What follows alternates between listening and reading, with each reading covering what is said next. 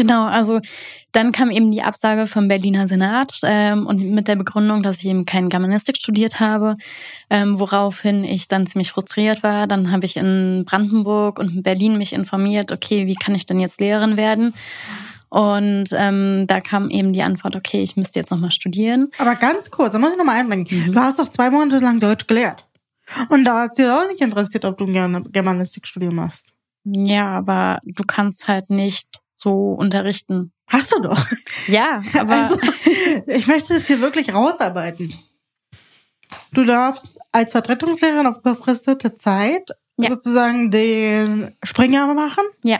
Der die Lücken füllt, die äh, aufkommen, wenn richtige, äh, in Anführungszeichen, ja, richtige Lehrer schwanger werden, langzeitkrank sind. Dann darfst du den Lückenbüßer machen und wissentlichen Vertrag über zwei Monate, was nicht viel ist, annehmen, beweist dich dort, bringst SchülerInnen Deutsch bei und dann heißt es, du darfst nicht Deutsch unterrichten, weil du es ja gar nicht kannst. Ja. Habe ich das richtig verstanden? Ja. Das ist die Realität, ja.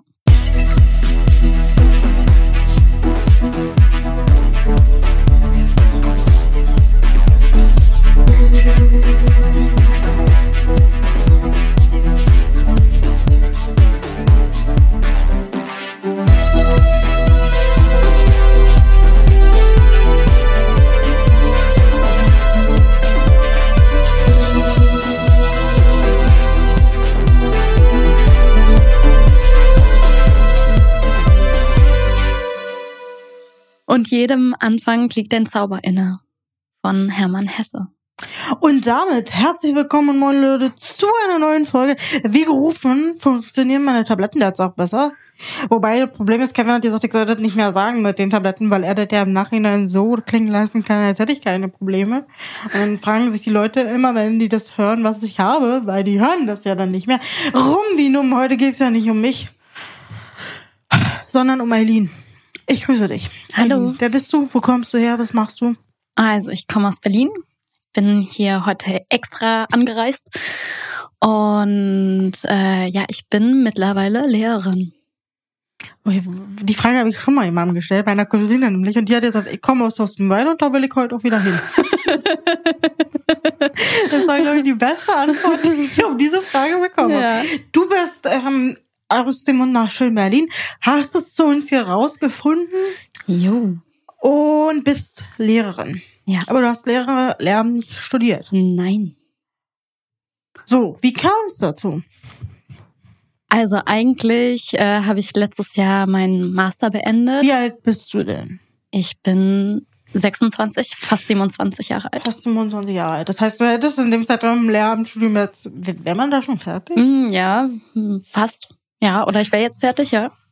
Du hast einen anderen Weg gewählt, aber hast trotzdem ins Lehramt geschafft. Was natürlich umso interessanter ist, weil du die pädagogische Ausbildung ja nicht genossen hast. Nein, ich kann weder Pädagogik noch Didaktik. Du hast es zumindest nicht gelernt. Ich bin mhm. ja der festen Überzeugung, dass manche Menschen das vom Typ her schon besser beherrschen als andere, aber. Das kann ähm, sein. Alles ist Learning Didaktik? by Doing. Was ist Didaktik? Ähm, Didaktik ist die Lehre des Lernens. Kannst du das ein bisschen genauer, genauer beschreiben? Die Lehre des Lernens. Also jemand anderem beibringen, etwas zu lernen. Ja, also das Vermitteln auf jeden Fall. Ähm, Und was würde man dabei bekommen, beigebracht bekommen, wenn man das lernt? Also äh, ich unterrichte Spanisch und Deutsch und ähm, habe Spanisch als Fremdsprache eben an der Uni gelernt. Und Studiert. Ja, genau. Auf Master. Äh, nee, im Bachelor. Mhm. Im Bachelor habe ich Kulturwissenschaften und Spanische Philologie ähm, studiert mhm. und äh, im Master angewandte Literaturwissenschaft.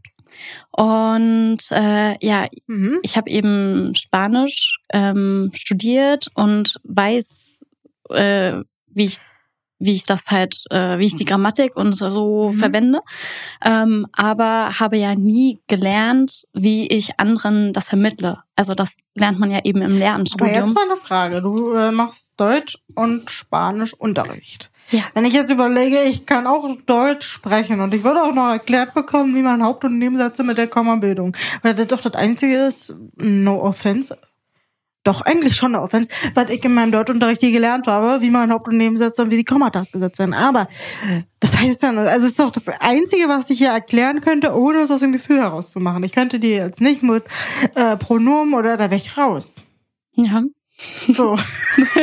Vermutlich geht es vielen so. Wir sprechen alle Deutsch, aber wir können es auch noch lange nicht erklären. Wie kommt Eben. man jetzt dahin, dass man sagt, okay, okay, du hast, du hast einen Vorsprung, du hast Literaturwissenschaft studiert. Mhm. Lernt man da, was jetzt, was für ein Wort ist, wie man damit Nein. umgeht, was Sprache heißt. Nein. Ähm, deswegen habe ich mich letztes Jahr auch ähm, beim Berliner Senat beworben äh, Mhm. im Quereinstieg. Und Das ähm, passt perfekt. Bei einer letzten Woche haben wir Leonie gehabt und da sprachen wir das auch in, in der Grundschule.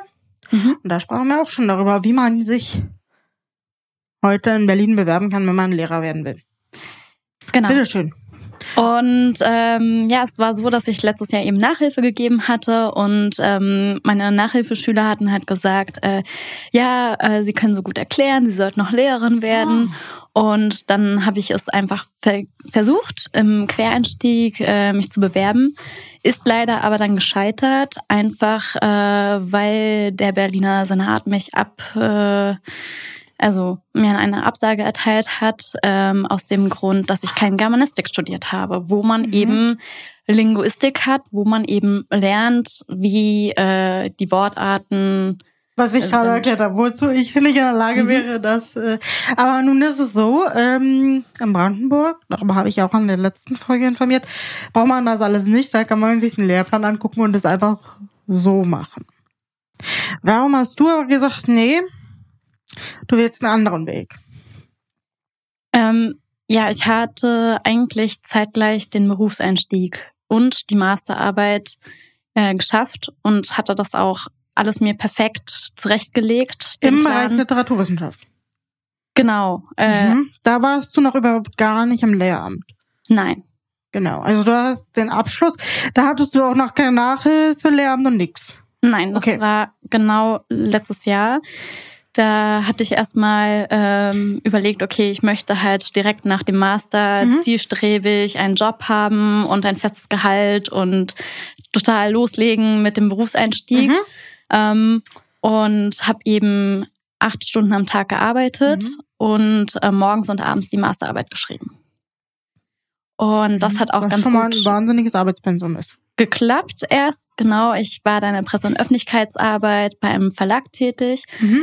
Aber das ging dann nicht so gut, ähm, weil ähm, sie mir erklärt hatten, dass äh, ich mehr Erfahrung bräuchte und es nicht möglich war, in kürzester Zeit perfekt PR zu können. Und äh, es ist ja immer so das Gleiche. Ich weiß nicht, ob andere das auch kennen, äh, die im Berufseinstieg gerade sind. Ähm, man soll halt jung sein, man soll Auslandserfahrungen haben, man soll ähm, Jahrelange Studienabschluss haben. Berufserfahrung steht in eigentlich jeder Ausschreibung für Presse- und Öffentlichkeitsarbeit. Das weiß ich, weil ich mich aktuell auch beworben habe.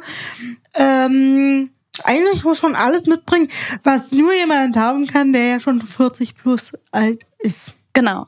Und Aber bitteschön mit unter 30. Genau. Und das, äh, da Kann kamen wir halt nicht zusammen und ähm, das ging dann halt nicht. Äh, und deswegen habe ich dann überlegt oder das auch als Chance gesehen, für mich nochmal zu überlegen, okay, wohin soll es gehen? Weil ich habe dann auch gemerkt, okay, die ganzen Krisen, die uns gerade umgeben, ähm, da möchte ich irgendwie was bewegen in der Welt, was äh, verändern. Also ich habe diesen inneren Drang, ähm, etwas zu tun, was irgendwie Sinn hat für mich und ähm, habe dann überlegt, eben Lehrerin zu werden. Ähm, diesen Wunsch hatte ich schon als Kind eigentlich, aber dann hat mir das eben eine Lehrerin versaut, ähm, selber Lehrerin zu Da werden. muss ich nochmal nachhaken. Mhm. Also du hast in der Schule eine Erfahrung gemacht mit einer Lehrerin, wo du gesagt hast, wenn das Lehrer sein bedeutet, dann will ich das nicht machen. Genau. Schon traumatisierend. Aber wie, also wie muss ich mir das vorstellen, dass eine Lehrerin es schaffte, das so malig zu machen, dass du die Lust daran verlierst und sagst, nee, das will ich nicht. Ja, ganz einfach. Äh, wenn man vorne stand und Mhm. einen Vortrag gehalten hat, dann hat sie einen so runtergemacht, dass man kein Selbstbewusstsein mehr hatte.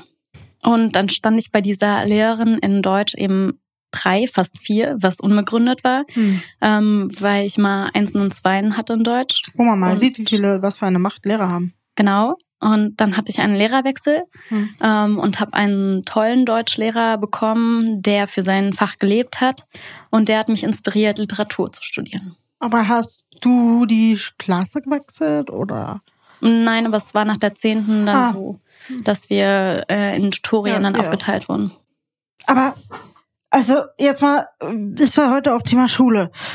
Da muss man doch, also welcher Willkür man als Schüler ausgesetzt ist, das ist doch Wahnsinn. Ja. Deswegen möchte ich es ja auch anders machen. So, das ist doch mal was Positives. ähm, du hast dann einen Deutschlehrer gehabt, der hat dich inspiriert, Literaturwissenschaft zu studieren. Mhm. Du hast erst den Bachelor gemacht mit Spanisch als Nebenfach, oder? Ja. Dann hast du den Master gemacht und was, dann hast du gesagt, ähm, Presse- und Öffentlichkeitsarbeit, Journalismus war nicht der Weg, in dem du dich gesehen hast. Genau. Und hast dann erstmal nebenberuflich als Lehrerin gearbeitet. Und das war schon hauptberuflich, ja. Aber wie kommt man da rein? Also, weil du hast ja Nachhilfe gegeben, ne? Ja, genau. Ich ähm, habe freiberuflich gearbeitet als Nachhilfelehrerin. Es war auch nicht wie, wie Schülerhilfe oder so, sondern ich bin an die Schulen direkt gegangen ah, okay. und ähm, habe hauptsächlich auch Kindern mit Migrationshintergrund ähm, mhm. Nachhilfe gegeben und ähm, das war eben vom Berliner Senat dann auch gefördert und äh, die hatten den Berlin-Pass. Und ähm, das war ähm, eine sehr gute Erfahrung, die ich gemacht habe, ähm, woraufhin ich eben äh, gemerkt habe, okay, ich möchte Lehrerin werden. Und dann war ich eben ähm, als PKB-Kraft äh, tätig. Also ähm, das, das heißt so in Berlin. Mhm. Ähm, das, sind, das ist eine, ja, ich war dann als Vertretungslehrerin tätig so. Also okay. es gibt ein Portal vom Berliner Senat, da kann man sich Verlinken eintragen. Wir alles. Genau, ähm, und äh, da kann man zeitweise ähm, immer, wenn LehrerInnen halt eben in, ähm, in Mutterschaftsurlaub äh, gehen oder ähm, eben ja krank sind oder so, kann man sich dort eben eintragen und dann kriegt man die Stellen direkt äh, zugesendet und muss sich nicht äh, initiativ bewerben. Aber diese Stellen schafft man dann auch ohne jegliche berufliche Lehramtsqualifikation zu besetzen. Ja, genau. Also wir haben den Lehrermangel ja. Ähm, das ist ja Realität und ähm, deswegen gibt es eben dieses Vertretungsportal ähm, wo mir dann auch später gesagt wurde, okay, ich kann als Vertretungslehrerin arbeiten, mhm. aber ich kann erstmal nicht im Quereinstieg Lehrerin werden, weil ich eben kein Lehramtsstudium habe. Aber du hast doch als Lehrerin gearbeitet, also das verstehe ich nicht ganz. Du hast doch als Vertretungslehrerin gearbeitet. Ja, als Vertretungslehrerin, aber nicht äh, festangestellt. Also das war ja ein Aber gelehrt hast du ja wie eine normale Lehrerin. Ja. Warum? also, hm. Warum bist du dann keine Lehrerin, wenn du doch als Lehrerin arbeitest? Ja, ist eine gute Frage, aber das, das ist so vom System her geregelt. Man könnte in den Raum schmeißen, was vielleicht daran liegt, dass du als Freiberuflerin selber äh, sozialversicherungspflichtig bist. Mm, ja, aber da war ich ja angestellt beim Berliner Senat. Also da war ich ja nicht. Angestellte Freiberuflichkeit. Ähm, das waren zwei verschiedene Dinge. Okay. Das heißt, du hast erst die Nachhilfe gemacht? Ja. Und an dann. Den Schulen und bist dann ins Vertreteramt gegangen. Vertreterlehramt. Genau. Ja, jetzt haben wir's. Und als Vertreterlehramt hattest du dann schon eine Angestelltenstelle? Ja, war ich zeitweise ähm, beim Berliner Senat eben angestellt, also an der Schule. Befristet. Tätig, ja. Mhm. Befristet, genau, für zwei Monate. Okay, und mh, mm, nach welchem Tarifvertrag bezahlen die? Mm, das äh, kommt auf deinen Abschluss ähm, drauf an. Okay. Ähm, das wird, das, du musst halt ein Formular von 17 Seiten ausfüllen. ich kann nicht sagen, dass ich überrascht bin. ja, Bürokratie in Deutschland eben. Ähm, und äh, da wird dann alles Mögliche abgefragt mhm. und dann musst du eben deinen Studienabschluss dann auch vorweisen mhm. und dementsprechend wirst du dann ähm, eingestuft. Wirst du dann überhaupt erst auf die Stelle gelassen, wenn du gewisse Qualifikationen vorweisen kannst? Oder könnte es sein, dass wir beide in unmittelbarer Konkurrenz zueinander stehen und dann einer von uns beiden genommen wird, obwohl ich nur einen Bachelor habe und einen Master? Na, das entscheidet ja der Schulleiter oder Schulleiterin. Okay. Weil die Frage, die ich mir jetzt stelle, ist, ähm, wenn du diese 17 Seiten ausfüllst und ich dann auch auf die Stelle kommen kann, die du hast, obwohl ich weder Literaturwissenschaft noch ein Lehramt- oder Pädagogikstudium habe, dann würde ich wiederum nicht verstehen, warum ich dann schlechter eingestuft werde als du. Naja, du kannst dich ja erstmal bewerben mhm. und dann gehst du zum Bewerbungsgespräch mhm. ganz normal hin.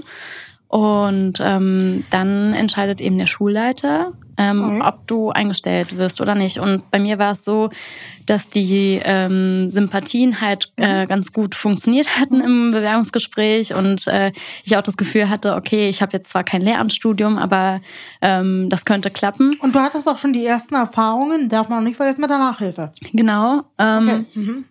Aber trotzdem dachte ich, okay, ähm, ja, ich probiere es einfach mal. Ähm, aber wenn jemand da eben ein Lehramtsstudium hat, dann wird der wahrscheinlich genommen.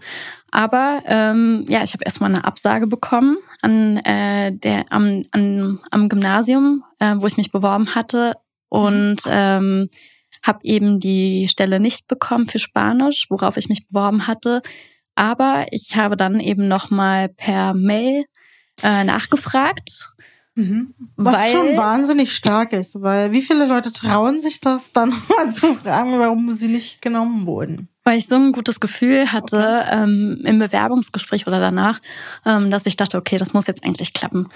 Und es hat halt eben erst nicht geklappt. Ich habe nachgefragt und äh, dann haben sie aber auch sofort angerufen, weil es stand nämlich auch im Raum, wenn ich Spanisch nicht äh, bekomme, dann könnte ich eben auch Deutsch als Zweitsprache unterrichten an dieser Schule. Da gab es nämlich auch eine Stelle.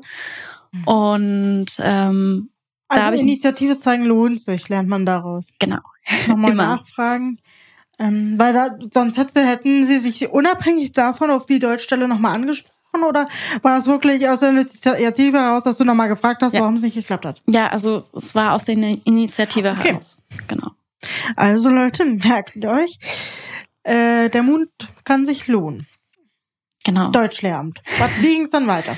Ähm, ja, und dann hat es geklappt und dann war ich eben für die Vorbereitungsklasse, Willkommensklasse äh, für zwei Monate die Klassenlehrerin und habe ähm, krass schon direkt Klassenlehrer.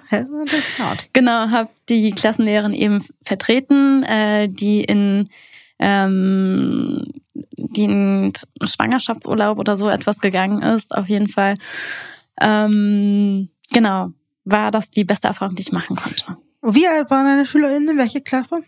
Ähm, die sind eben in der Vorbereitungs-Willkommensklasse äh, zwischen 13 und 15 Jahre. Das ist schon ein hartes Alter, oder? Das ist ähm, voll Pubertät, oder nicht? Ja, auf jeden Fall. Und ähm, die können teilweise ja auch erstmal gar kein richtiges Deutsch. Also ähm, die kommen aus Syrien, aus Bulgarien, äh, der Ukraine. Und also auch verschiedenste Kulturen in einer Klasse. Genau. Und ähm, lernen dort erstmal Deutsch, ähm, damit sie dann halt eben später in den normalen ähm, Unterricht integriert werden können. Deswegen Willkommensklasse, weil sie noch nicht den kompletten Unterricht mitmachen, sondern erstmal bei dir sozusagen ähm, die deutsche Sprache erlernen, dass sie in einem normalen Unterricht auch klarkämen mit der Sprache. Ja, ja okay. genau. Weil sonst haben sie ja da erstmal Schwierigkeiten in Mathe. Logisch, na klar. Bio und Wenn so du die Sprache nicht sprichst, dann kannst du ja auch der Mehrheit nicht folgen. Ja. Okay, das verstehe ich. Genau. Was war die größte Herausforderung mit 13- bis 15-jährigen SchülerInnen, die aus verschiedensten Kulturen kommen?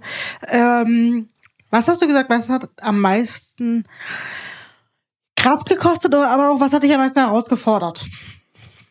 Also ich hatte ich hatte eigentlich erstmal gar keine Schwierigkeiten, ähm, weil äh, irgendwie kam ich sehr gut an bei den Schülern und äh, die haben mich auch sofort akzeptiert und fanden mich toll. Ähm, und da, davor hatte ich erst zuerst am meisten Sorge irgendwie, mhm. weil ich ja eben diese Erfahrungen noch nie vorher gemacht hatte und plötzlich vor, das waren zwar nur 15 Kinder, aber vor 15 Kindern zu stehen und da Ansagen zu machen und die anzuleiten, das war äh, schon erstmal herausfordernd, ähm, aber habe ich ganz gut gemeistert, würde ich sagen. Und ähm, ja, herausfordernd, was war herausfordernd?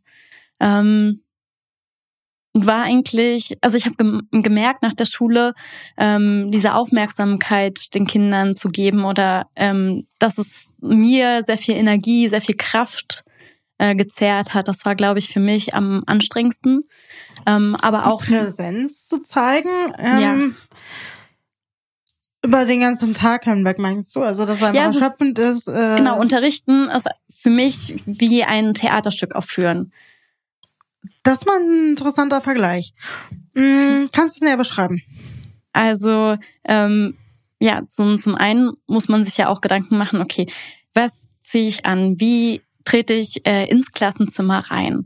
Ähm, wie möchte ich wirken auf die Schüler? Weil ähm, wir nehmen ja von außen schon ganz viel wahr. Und ähm, auch ohne Sprache. Ja, genau. Und äh, darüber habe ich mir natürlich dann auch erstmal Gedanken gemacht. So. Und dann, ähm, ja, steht man eben vor 15 Kindern, die einen angucken. Ähm, mhm. Und ja, man ist quasi Entertainerin und ähm, muss erstmal Ansagen machen, okay, was machen wir heute im Unterricht? Ähm, was ist das Ziel des Unterrichts heute? Ähm, was haben wir vor? So. Also du gibst am Anfang einen Fahrplan, dass auch die Schülerschaft weiß, okay, das machen wir heute. Genau, und okay. da ist ja ganz viel Körpersprache oder mhm. äh, ich gestikuliere viel mit Händen und mhm. Füßen. Und vor allem gerade bei Kindern, die halt eben noch nicht so gut Deutsch können, ähm, muss man sich irgendwie erstmal mit Händen und Füßen eben verständigen. Ja, stimmt. Die Sprachbarriere ist natürlich auch noch da, weil es ist ja dein Job, ihnen das deutsche, äh, die, die, deutsche Sprache beizubringen, ja klar. Genau. Und äh, es sind so viele Herausforderungen ja. auf einmal. Ich bin absolut beeindruckt, weil du hast pubertierende Jugendliche. Du hast unterschiedlichste Kulturen. Ich, ich ähm, sage das immer wieder nicht, äh, weil ich damit ein Problem habe, dass wir Ausländer in diesem Land haben, sondern das komplette Gegenteil. Es ist aber ja so, dass du ja, äh, du hast ein kulturwissenschaftliches Studium. Das heißt, du bist ja aber auch bewandert gewesen, vielleicht sogar mit den, mit den Herkunftskulturen ähm, ja. deiner Schülerschaft. Und ich glaube, da liegt ein riesengroßer Vorteil, weil ich zum Beispiel, wenn ich jetzt dort stünde, wüsste ich ja einfach mangels des kognitiven Wissens gar nicht, okay, wo sind vielleicht auch Konflikte, die sich einfach nur aus den Kulturen heraus äh, begeben Gab es damit vielleicht auch Herausforderungen, dass du gesagt hast, oh, mh, hm, da gibt es einfach äh, Barrieren, die äh, von, der, von der Ethik oder auch von der Kultur herkommen? Ja, auf jeden Fall. Ähm, mir hat es auch geholfen, dass ich ja selber die Erfahrung gemacht habe, eine Fremdsprache intensiv zu lernen. Ähm, auch im Ausland, ne? Auch im Ausland. Also ich war äh, zwei Monate in Ecuador und äh, ein Jahr in Sevilla. Und ähm, in Ecuador konnte auch kaum jemand Englisch sprechen. Das heißt, so ich musste Spanisch sprechen und mhm. äh, mich dort irgendwie verständigen. Und äh, in Sevilla war was genau das Gleiche. Ich musste dann halt auch erstmal gucken, wie bewältige ich hier meinen Alltag. Mhm. Ähm, und äh, da habe ich in den ersten Wochen auch nichts verstanden, weil die sehr schnell sprechen, die Andalusier. Und äh, da, da musste man sich dann auch erstmal zurechtfinden. Und deswegen habe ich, glaube ich, dieses Verständnis einfach, mhm. ähm, wie es ist, äh, im, im fremden Land zu sein und äh, die Sprache, die Kultur und alles. Ähm, ja, äh, kennenzulernen und sich zurechtzufinden. Und ähm, ja, der, der Sprachunterricht, ähm, der spiegelt für mich immer nicht die Realität dar. So. Du meinst, der Unterricht als solches, der Inhalt, der vermittelt wird? Naja, ja, also man lernt da zwar Grammatik und Rechtschreibung und so weiter, aber äh, Hello, my name is Vanessa. ja, und man lernt ja. Dialoge. ja. Ähm, aber wenn man dann eben aus diesem Sprachunterricht kommt, ähm, weiß man häufig nicht, wie, wie man jetzt redet mhm. oder hat auch diese Hemmschwelle natürlich. Mhm. Und deswegen habe hab ich immer versucht, so anschaulich wie möglich das da, darzustellen und so. Also viel geht über Musik. Ähm, Interessant. Auch im Deutschen? Also hast ja, du den deutschen Musiker gezeigt? Ja, genau. Okay. Ähm, also Clouseau ist da zum Beispiel äh, ganz gut. Ähm, weil äh, ja er gute Texte hat und zum anderen sind die einfach leicht und verständlich und äh, das fand ich ziemlich gut und ziemlich interessant. Das ist ja schon mal total geil, wenn du die erreichen kannst mit dem Inhalt, den du vermittelst, weil sie es halt auch selber interessant finden. Was mich interessieren würde, wenn die aus unterschiedlichsten Ländern kommen, hatten die untereinander Möglichkeiten zu kommunizieren?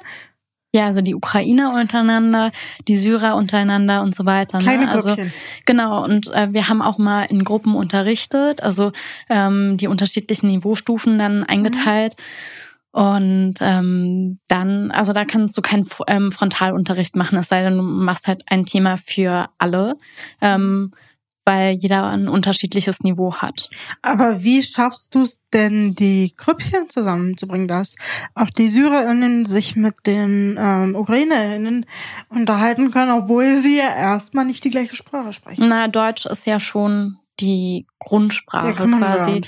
Genau. Und äh, jeder nach seinem Niveau dann eben. Mhm. Aber ähm, man versucht schon dieses Miteinander äh, zu fördern.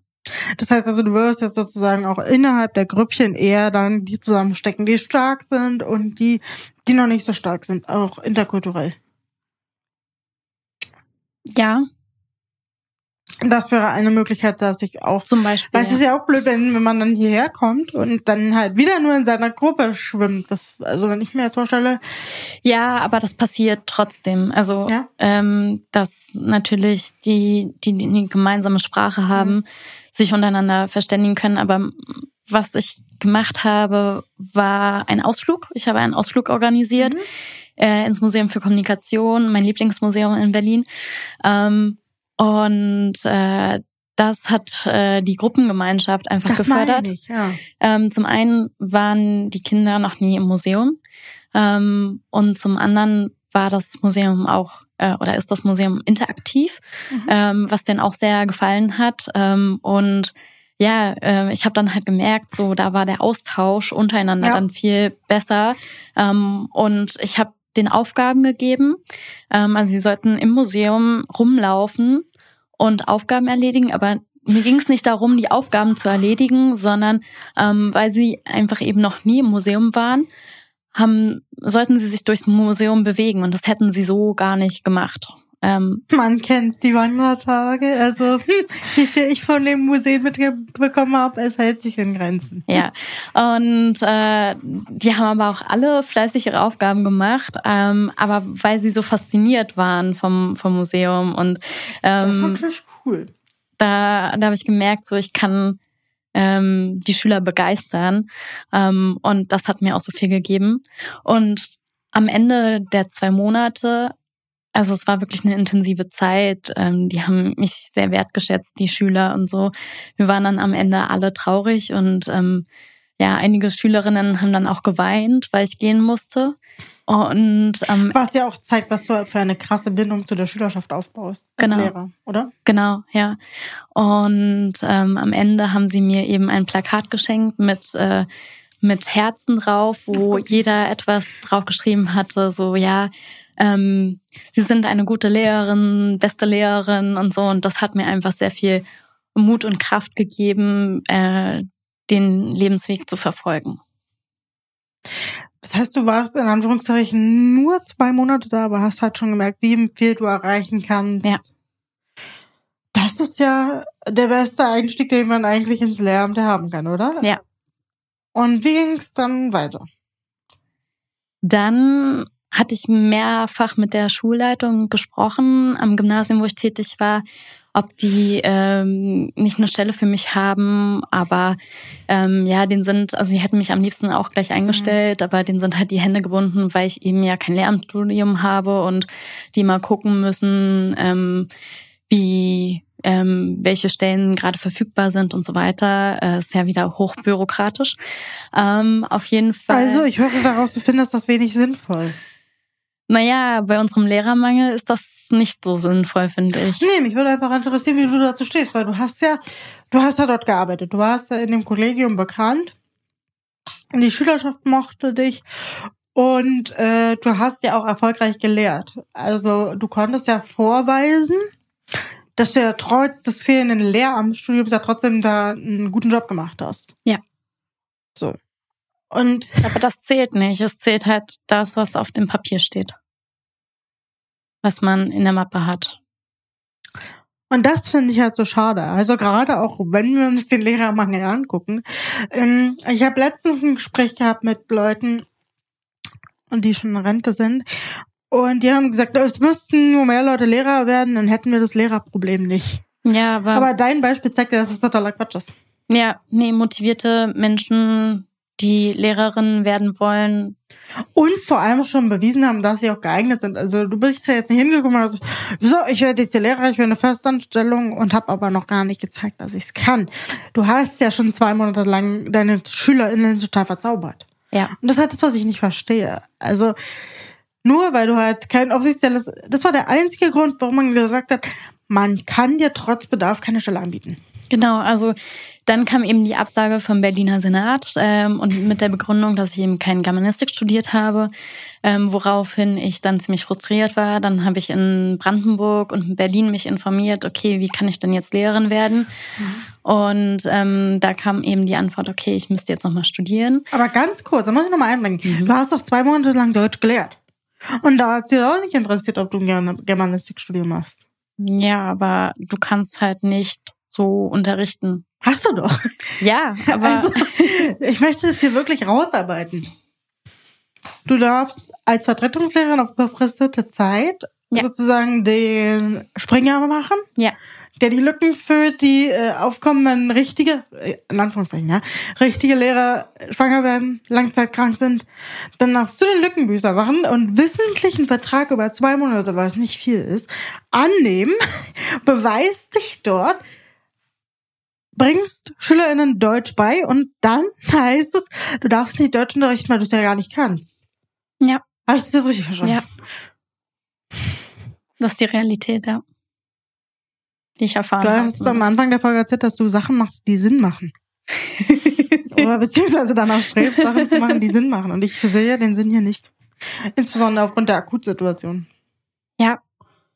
Okay, also das ist ein Problem. Da müssen wir später nochmal bei den Lösungen drüber sprechen, was du dir wünschst. Aber wir machen erstmal weiter an deiner Vita. Du warst frustriert. Genau.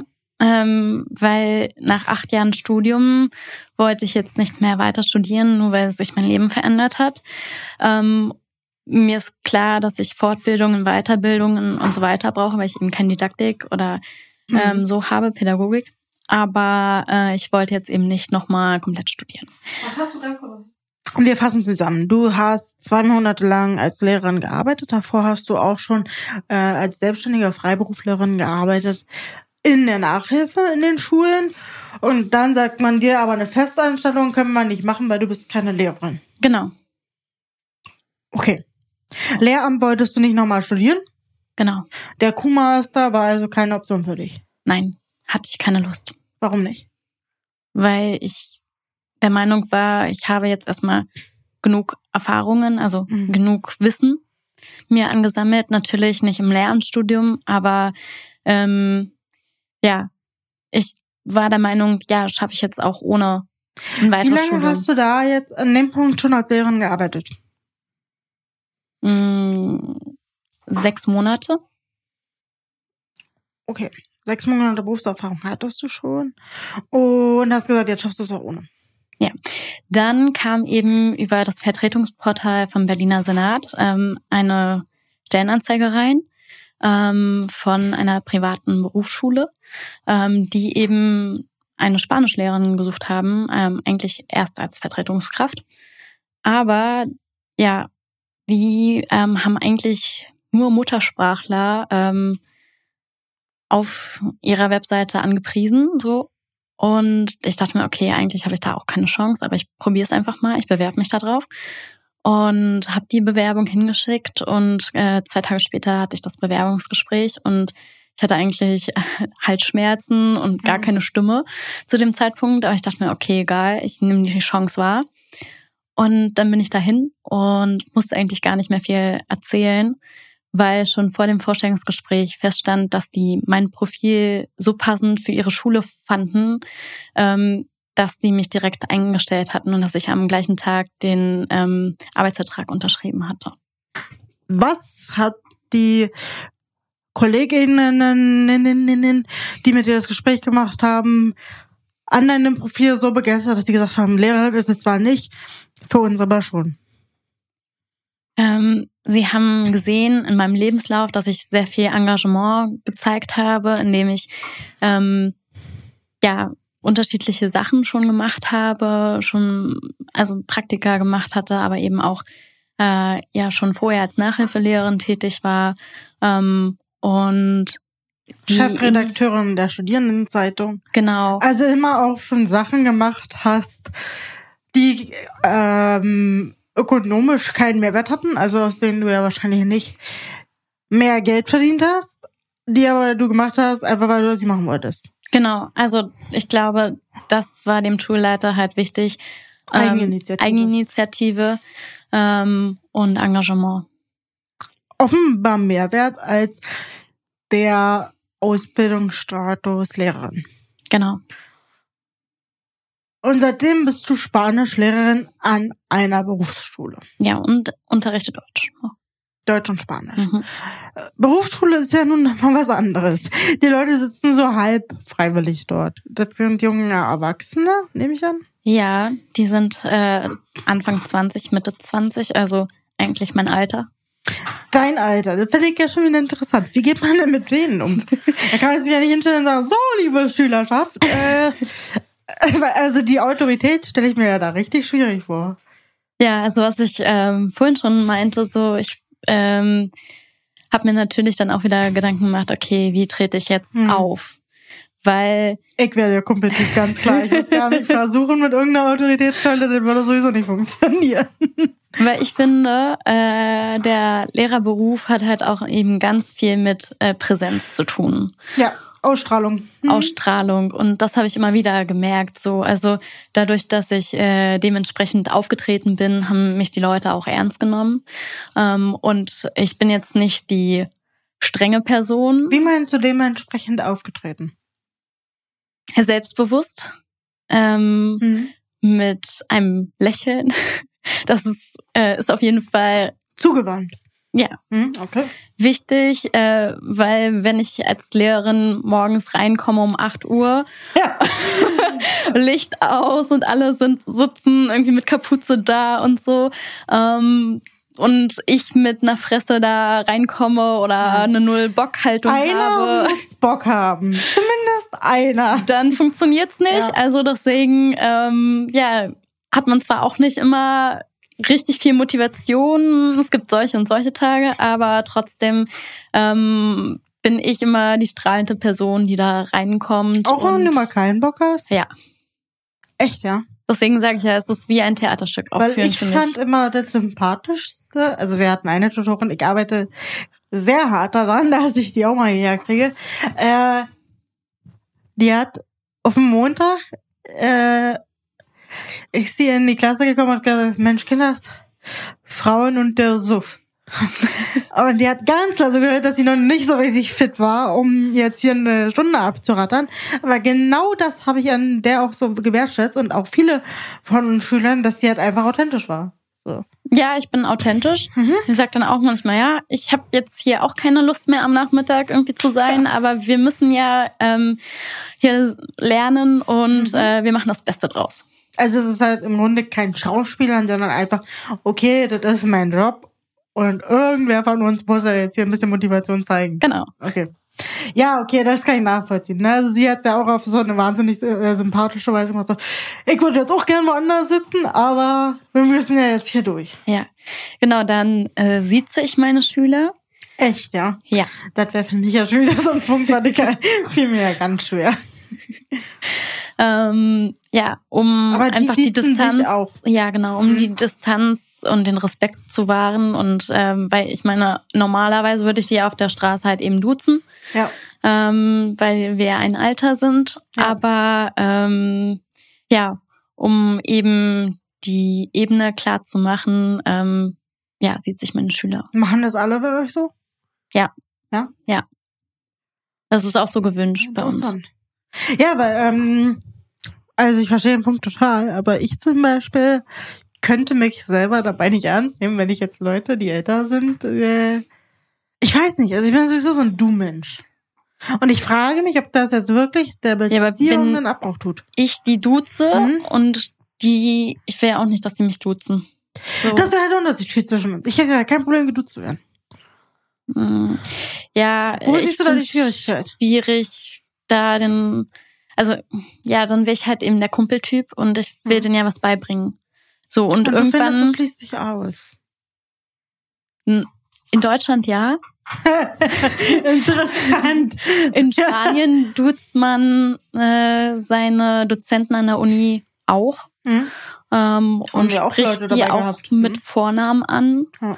Teilweise, nicht alle, je nachdem. Ja, bei uns auch. Hm. Ähm, aber ja, es ist, es ist eine andere Kultur hier. Ich, also ich, ich frage halt deswegen da so nach, weil glaubst du wirklich, dass das du jetzt das Entscheidende ist, was weniger Autorität oder beziehungsweise mh, die Verhältnisse verwischen lässt? Ja, glaube ich schon.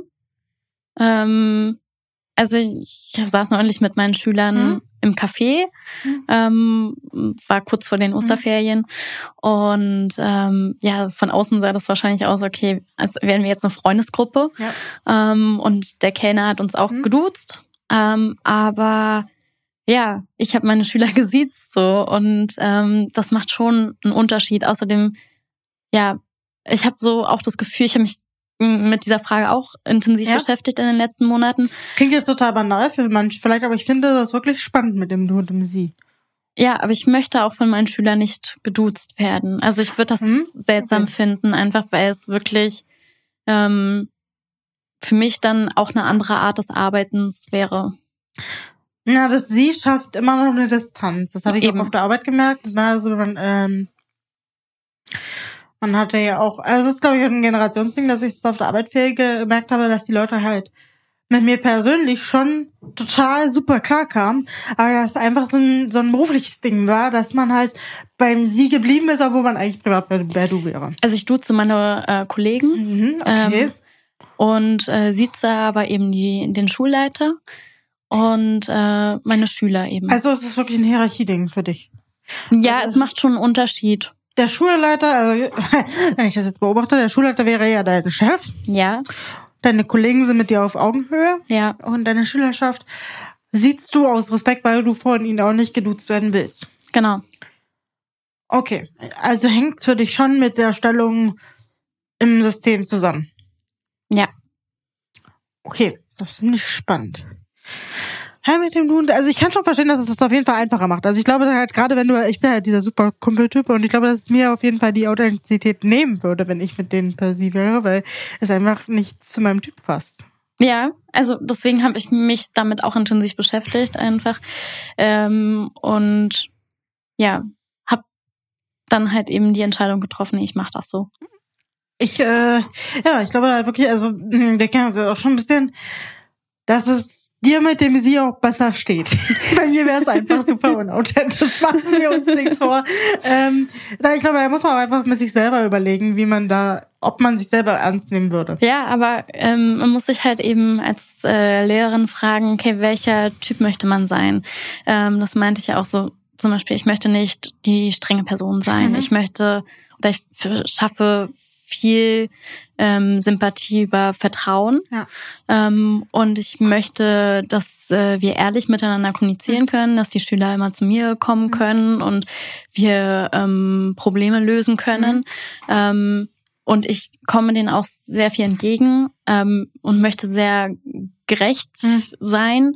Ähm, aber wenn ich merke, okay, das Vertrauen wird jetzt hier eben ausgenutzt oder Ja. ähm, es werden meine Erwartungen nicht gefüll, äh, erfüllt, dann ähm, bin ich auch, äh, kann ich auch sehr ähm, streng werden und äh, anders auftreten. Aber ja. Das merkt man ja aber auch schon in deiner Attitude an. Also ich glaube, dass auch die Hörerschaft raus äh, hört, was ich mit dem Unterschied meine. Und das meine ich aus diesem Respekt heraus. Aber äh, du hast gerade gesprochen von Gerechtigkeit. Du möchtest deinen Schülern gegenüber gerecht sein. Ja. Was versteht man denn als Lehrer unter gerecht? Ja, gute Frage. Das hat mich neulich schon jemand gefragt. Ich war das in der Vorbesprechung. äh, stimmt. ähm, ja. Und dann habe ich gesagt, wir dürfen hier nicht weiter sprechen, weil es für den Podcast relevant ist. Genau. Aber schön, dass du dich daran erinnerst. also, äh, ich möchte, also eine Note ist ja immer etwas Subjektives und eine Bewertung generell. Ähm, ich muss dafür natürlich den Schüler oder die Schülerin kennenlernen und äh, schauen, wie er oder sie lernt. Und ähm, ja muss die Leistungen beurteilen. Und dafür muss ich gucken, ähm, wenn jemand zum Beispiel sehr ähm, sehr leistungsbereit ist ähm, und sehr viel lernen möchte, aber vielleicht nicht so stark ist, äh, dann möchte ich die Motivation, die er oder sie hat, eben ähm, belohnen und tendiere dann zur besseren Note. Ähm, oder ähm, damit äh, vertrittst du dieses, äh, die, also ich finde das total spannend, weil du ja zum Lehramt als solchem auch sehr mh, mm, du hast ein gefasstes Standing dazu.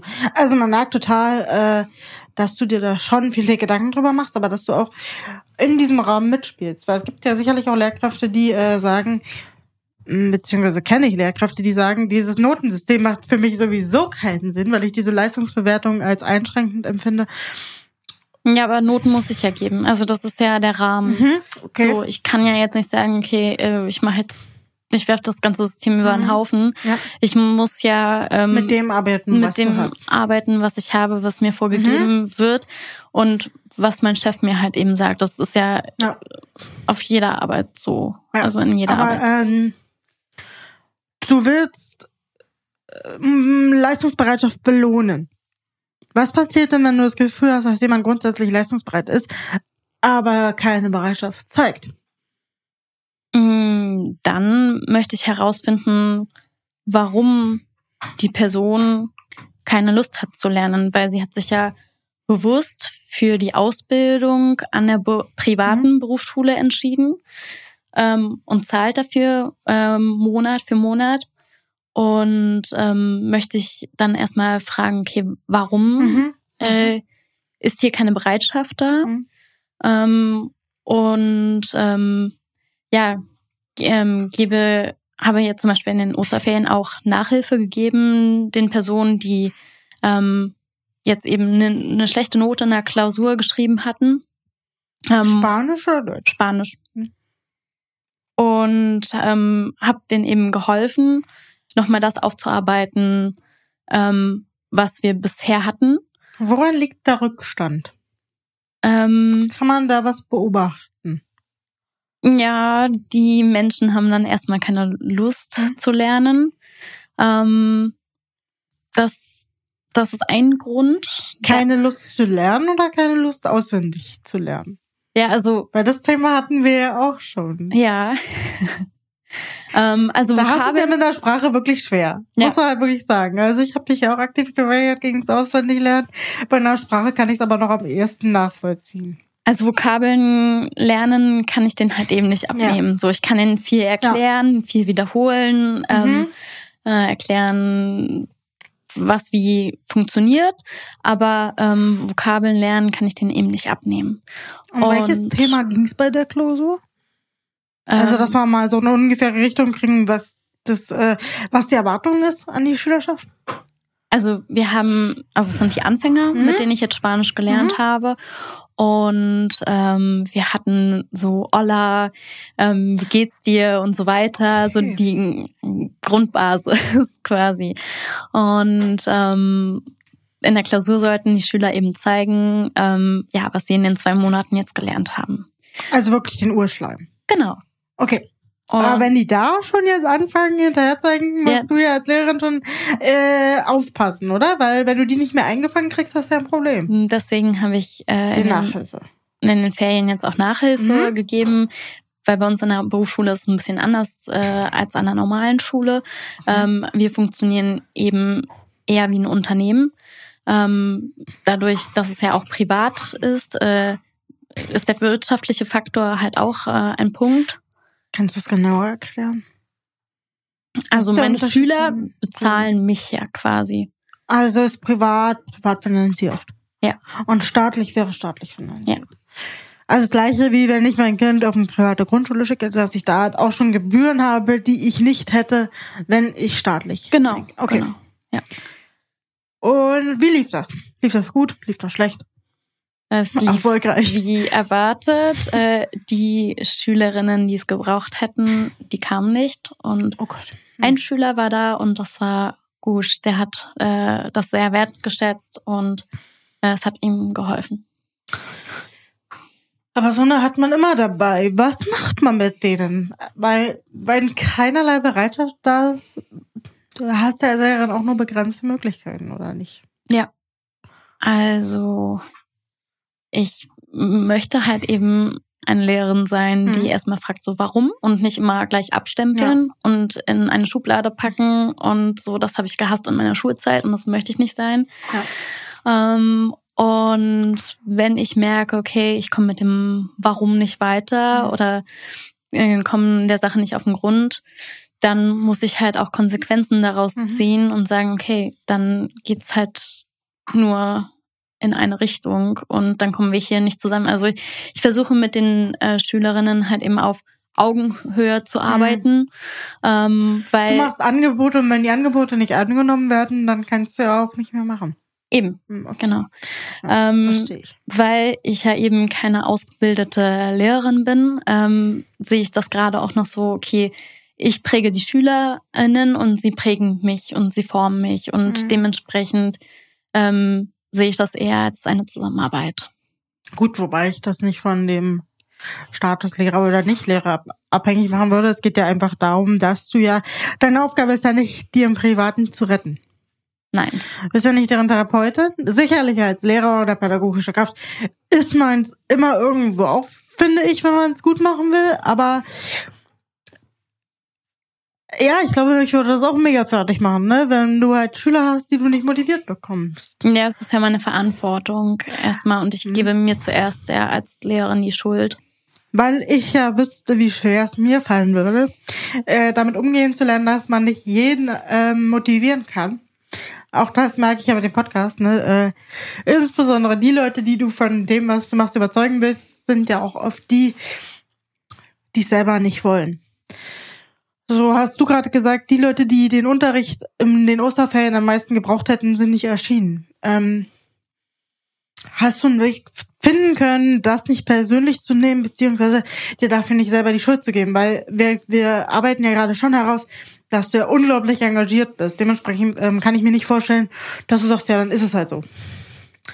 Ja, also da versuche ich gerade noch eine Antwort äh, drauf zu finden, weil ähm, mir gehen die Sachen, die gerade in der Schule generell passieren, äh, schon noch sehr nahe. Mhm. Ich versuche es nicht persönlich zu nehmen, aber ich versuche mich auch davon abzugrenzen, weil es ist letztendlich dann doch auch nur ein Job, auch wenn ich den mit Leidenschaft mache. Ähm, aber ja, da versuche ich das einfach nicht persönlich zu nehmen und ähm, ich kann nicht alle retten. Das ist nun mal so. Du versuchst dein Bestes und ich glaube, dass das schon unglaublich viel und unglaublich hilft. Ich glaube, dass du sehr, sehr viele einfängst mit deiner Art zu lehren, die in der normalen Schule nicht unbedingt die positivsten Erfahrungen gemacht haben. Und das ist schon wahnsinnig viel wert. Berufsschullehramt. Mit Gleichaltrigen muss ich mich jetzt selber nochmal sammeln. Ähm, wir hatten das Thema Kollegium noch nicht. Da will ich noch mal rein. Äh, wie ist das für euch an der Schule mit dem Kollegium? Arbeitet man gut zusammen oder hat man ähm, auch dort die Hierarchie, dass man sagt, du bist ja gar kein richtiger Lehrer? Nee, bei uns sind äh, alle LehrerInnen eigentlich Quernsteiger. Was ähm, gut ist. Ich glaube, wir haben nur ein, zwei äh, Kollegen, die eben auf Lehramt studiert haben. Ähm, aber ja, wir müssen dann eben eine Lehrprobe machen. Mhm. Da kommt der, ähm, also jemand vom Berliner Senat vorbei und mhm. äh, gibt uns quasi die offizielle Lizenz zum Un Unterrichten. Das ist halt ein bisschen anders äh, als äh, im Lehramtsstudium. Und äh, ja, ich habe tolle Kollegen. Mhm. Ähm, bei uns ist das Team auch sehr international, dadurch, ähm, dass äh, viele Muttersprachler ähm, an der Berufsschule lehren und äh, es gefällt mir sehr gut. Ich habe ja gesagt, dass das gut ist, dass es äh, fast nur Quereinsteiger gibt. Das meine ich deswegen, weil ich mir vorstellen könnte, wenn halt wirklich, äh, beziehungsweise hat ja auch schon Leon erzählt, ähm, es ist ja immer noch ein Thema, wenn du kein richtiger Lehrer bist, äh, auch ernst genommen zu werden, beziehungsweise im Kollegium voll anerkannt zu werden. Umso schöner ist es dann mal mh, mm, auch zu hören, dass man sich im Team total wohlfühlt, weil ich glaube, dass das auch für den Lehrerberuf ja essentiell ist. Du hast halt eben nicht nur die Schüler, du hast halt auch das Kollegium. Genau. Und was ist bei euch an der Schule möglich, was ist vielleicht in staatlichen Schulen nicht so möglich wäre? Also habt ihr mehr Flexibilitätsmöglichkeiten im Unterrichtsgestaltung? Ja. Oder ähm, wie darf ich mir das vorstellen? Also es gibt keinen direkten Lehrplan, beziehungsweise die Lehrpläne erstellen wir selber ähm, oder gehen eben nach, äh, nach den Lehrmaterialien, also ähm, Büchern und so weiter. Mhm. Ähm, aber das, das macht die Arbeit auch so vielfältig und kreativ. Also ich kann meinen Unterricht so gestalten, wie ich das gerne möchte. Mhm, cool. Ähm, hab natürlich auch Vorgaben, so ist nicht, aber ähm, bin da relativ frei und äh, das finde ich sehr schön und angenehm.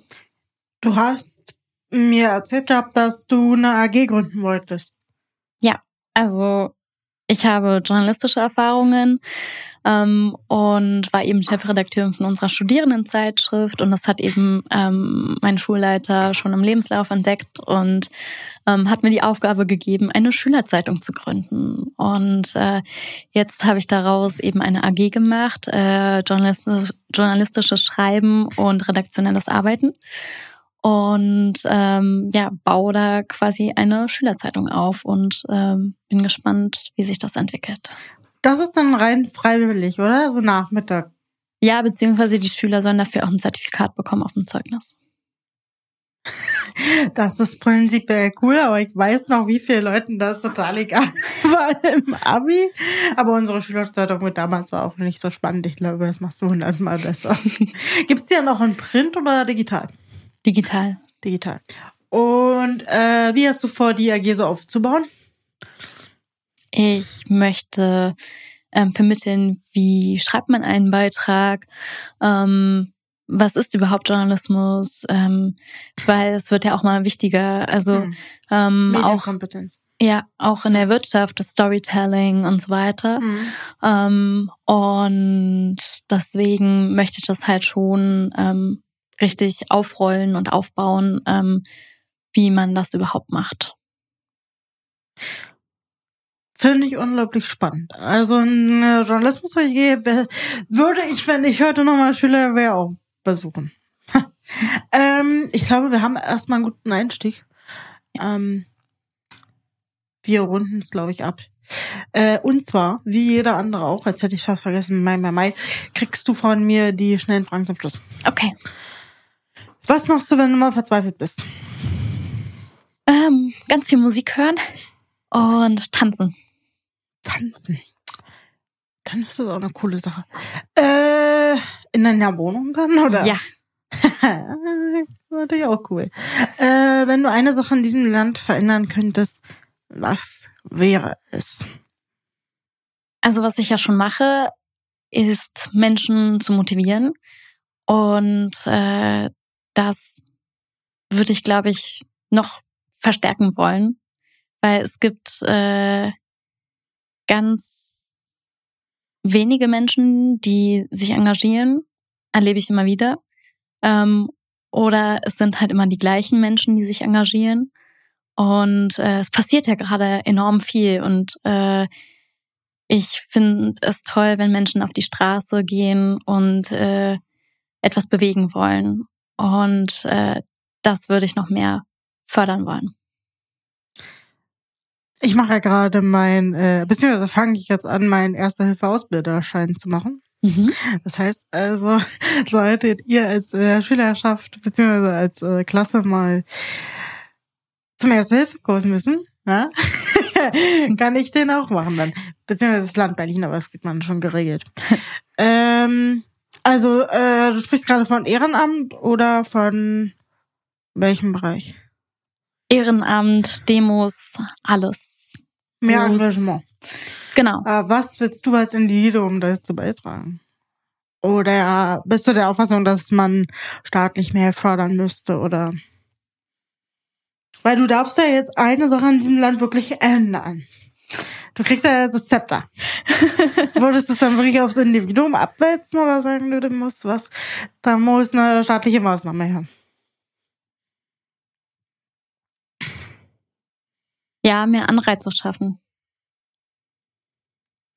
Das finde ich gut. Das finde ich gut, Barrieren runtersetzen, ne? Gerade auch fürs Ehrenamt, dann würden sich auch mehr Leute mehr Leute engagieren, beziehungsweise bessere äh, Möglichkeiten schaffen, auch die Zeit freischaufeln zu können, sich im Ehrenamt zu engagieren. Denn wenn man schon drei Jobs hat, glaube ich, hat man dafür nicht mehr unbedingt den Kopf. Ähm, wo sollten wir uns alle mal mehr Lockerheit erlauben? Was ich in Deutschland vermisse, ist so das spanische Lebensgefühl. Ja, ist so. Meine Gesangslehrerin ist Spanierin, das sind selten. ja. Und ich glaube, da sollten wir vielleicht äh, lockerer werden. Die haben so ein wahnsinnig super sympathisches Temperament. Ja, genau. So eine Lockerheit, so eine Lebensfreude. Ja. Aber auch eine, eine, wahnsinnig, eine wahnsinnige Sicherheit mit sich selber. Auf ja. so eine super sympathische Art. Ja, ja. genau. Ja, das finde ich, das ich gut. Ja. Also diese Mentalität, da können wir uns wirklich noch eine Scheibe von abschneiden. Ich bin auch absolut beeindruckt von. Also das ist wirklich cool, ja. Ähm, wann ist es genug?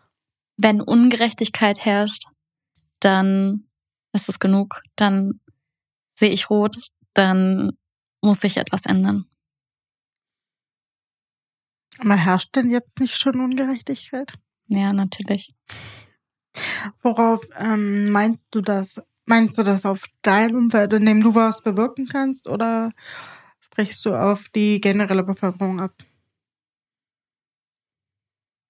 Beide Bereiche. Hm. Also persönlich bei mir, ähm, aber auch äh, in der Gesellschaft. Und äh, da existiert ja ganz viel Ungerechtigkeit. Und ich denke, das äh, ist auch ein Anreiz, um zu handeln. Ich versuche mal die Folge zusammenzufassen. Ich glaube mehr, mehr, also das erste, was mir einfällt, ist, wenn jeder an sich denkt, ist eben nicht an alle gedacht. Und äh, wir können Gemeinschaft fördern, beziehungsweise Ungerechtigkeit. Nur dann ähm, bekämpfen, wenn man auch sich engagiert, ohne selbst betroffen zu sein von, von Ungerechtigkeit. Richtig. Okay, dann stelle ich meine letzte Frage mal, äh, so wie ich sie auch anderen schon gestellt habe. Gib den HörerInnen eine letzte Botschaft mit, die dir selbst mal gegeben wurde und dir im Leben weitergeholfen hat. Also, das kann sein von mh, einem heißen Tipp von Oma über eine wirkliche Lebensweisheit, die dir mal irgendwer gegeben hat in beruflicher Laufbahn oder weiß der Geier. Als ich in Ecuador war, hat mein Gastvater mir geraten, in die Augen äh, des anderen zu schauen und äh, dort das Vertrauen abzulesen. Und äh, in Südamerika existiert generell ein anderes Vertrauensverhältnis, besonders in Ecuador. Und das würde ich mir häufiger hier auch in Deutschland wünschen. Weniger Skepsis, meinst du? Genau. Weniger Misstrauen. Also ein Urvertrauen, dass der Mensch gut ist. Ja. Das ist doch ein schönes Schlusswort. Ich danke dir, Eileen. Gerne.